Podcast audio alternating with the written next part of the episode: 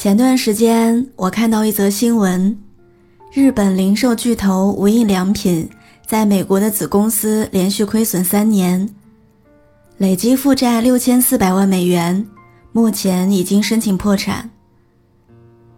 然而，无印良品并不是第一家在疫情期间宣布关闭的品牌。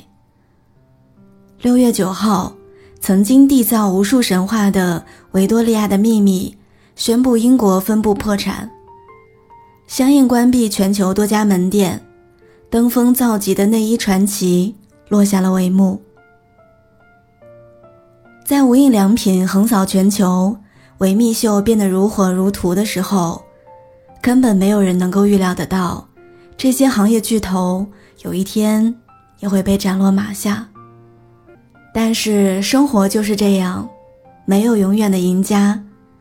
如果不好好珍惜生活带给你的那些宝藏，那它总有一天会成为别人的东西。当无印良品的设计越来越不接地气的时候，当维密的畸形价值观大行其道时，我们就应该猜到，走向毁灭是他们迟早的结局。因为世界上没有一成不变的事物，固步自封只会作茧自缚。无印良品也好，维密也罢，他们的破产给我们的启示都是：不要得益于曾经所得，那不能代表现在，更不能预判未来。真实的世界里，弱肉强食，枪林弹雨，只有不断升级装备、技能满点的人，才能走到最后。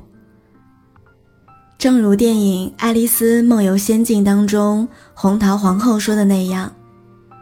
你必须不停地奔跑，才能留在原地。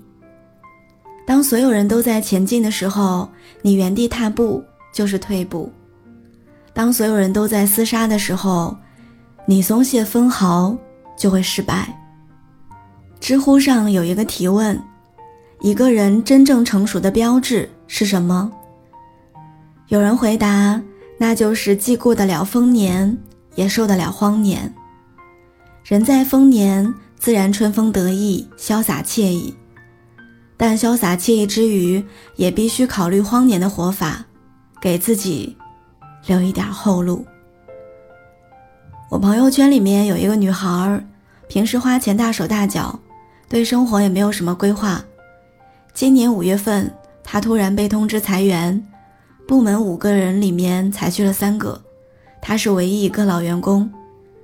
大家都特别费解，论资排辈的话，怎么也裁不到他头上。可问题就在于他资历是老，但太平庸。和他同期入职的，早早就升上去当了主管；比他晚入职的，也勤勤恳恳爬到了跟他相当的位置。即使有能力稍微差一点的，出于节约成本的考虑，公司也会选择薪酬相对更低的。更悲催的是，因为平常没有什么危机感，女孩子的办公技能其实很弱，工作上又没有什么成就，疫情之下想要找到一份满意的工作，又谈何容易？加上她本来就没有什么积蓄，一失业，房租、水电、吃饭都成了问题，只能几张信用卡轮着用，同学朋友各种借钱。每天的生活一团乱麻。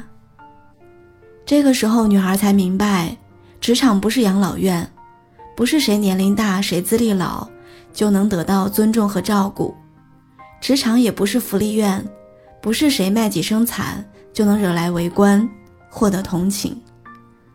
职场就是职场，它遵循自然淘汰法则，让无能者出局。这不仅仅是对游戏规则本身的维护。更是对这场游戏当中最终的获胜者的褒奖。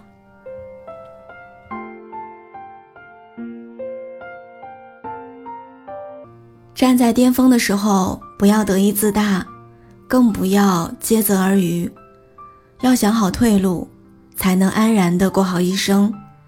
深陷低谷时，也不要自怨自哀，更不能自暴自弃，要接受自己，同时为未来蓄力。一个真正成熟的人会在阳光灿烂的时候修屋顶，有未雨绸缪的准备，也有面对苦难的态度。人生其实不分丰年和荒年，高峰时不自傲，低谷时不气馁，走好余生的每一步，就都是恰好的时光。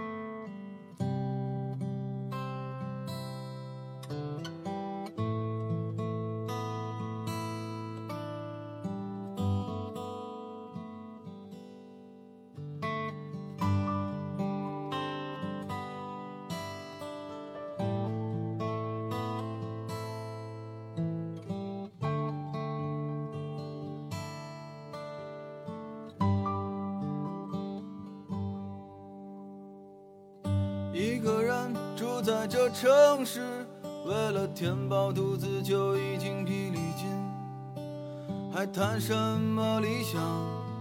那是我们的美梦。梦醒后，还是一人奔波在风雨的街头。有时候想哭就把泪咽进一腔热血的胸口。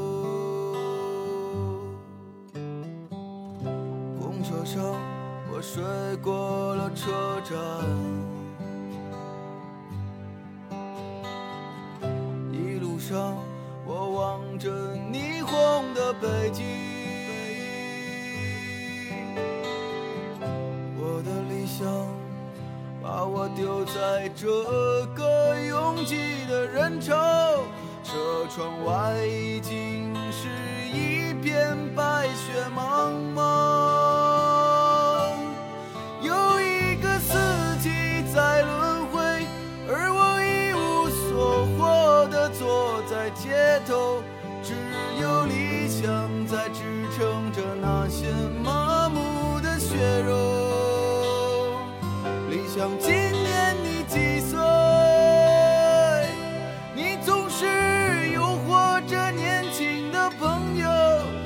总是谢了又开，给我惊喜，又让我沉入失望的生活里。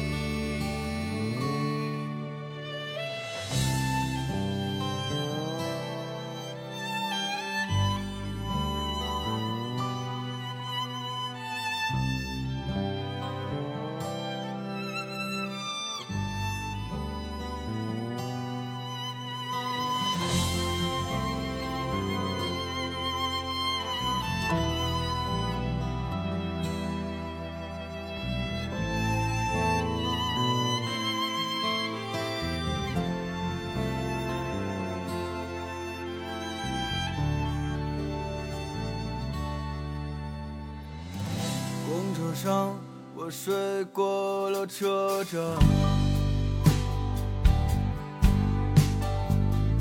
一路上我望着霓虹的北京，我的理想把我丢在这个拥挤的人潮，车窗外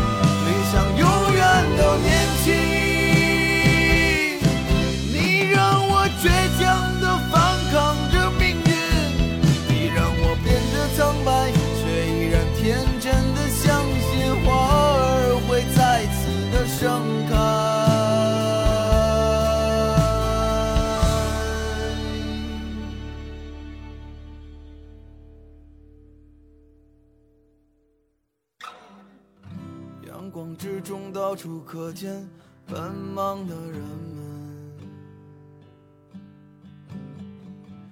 被拥挤着，被一晃而飞的光阴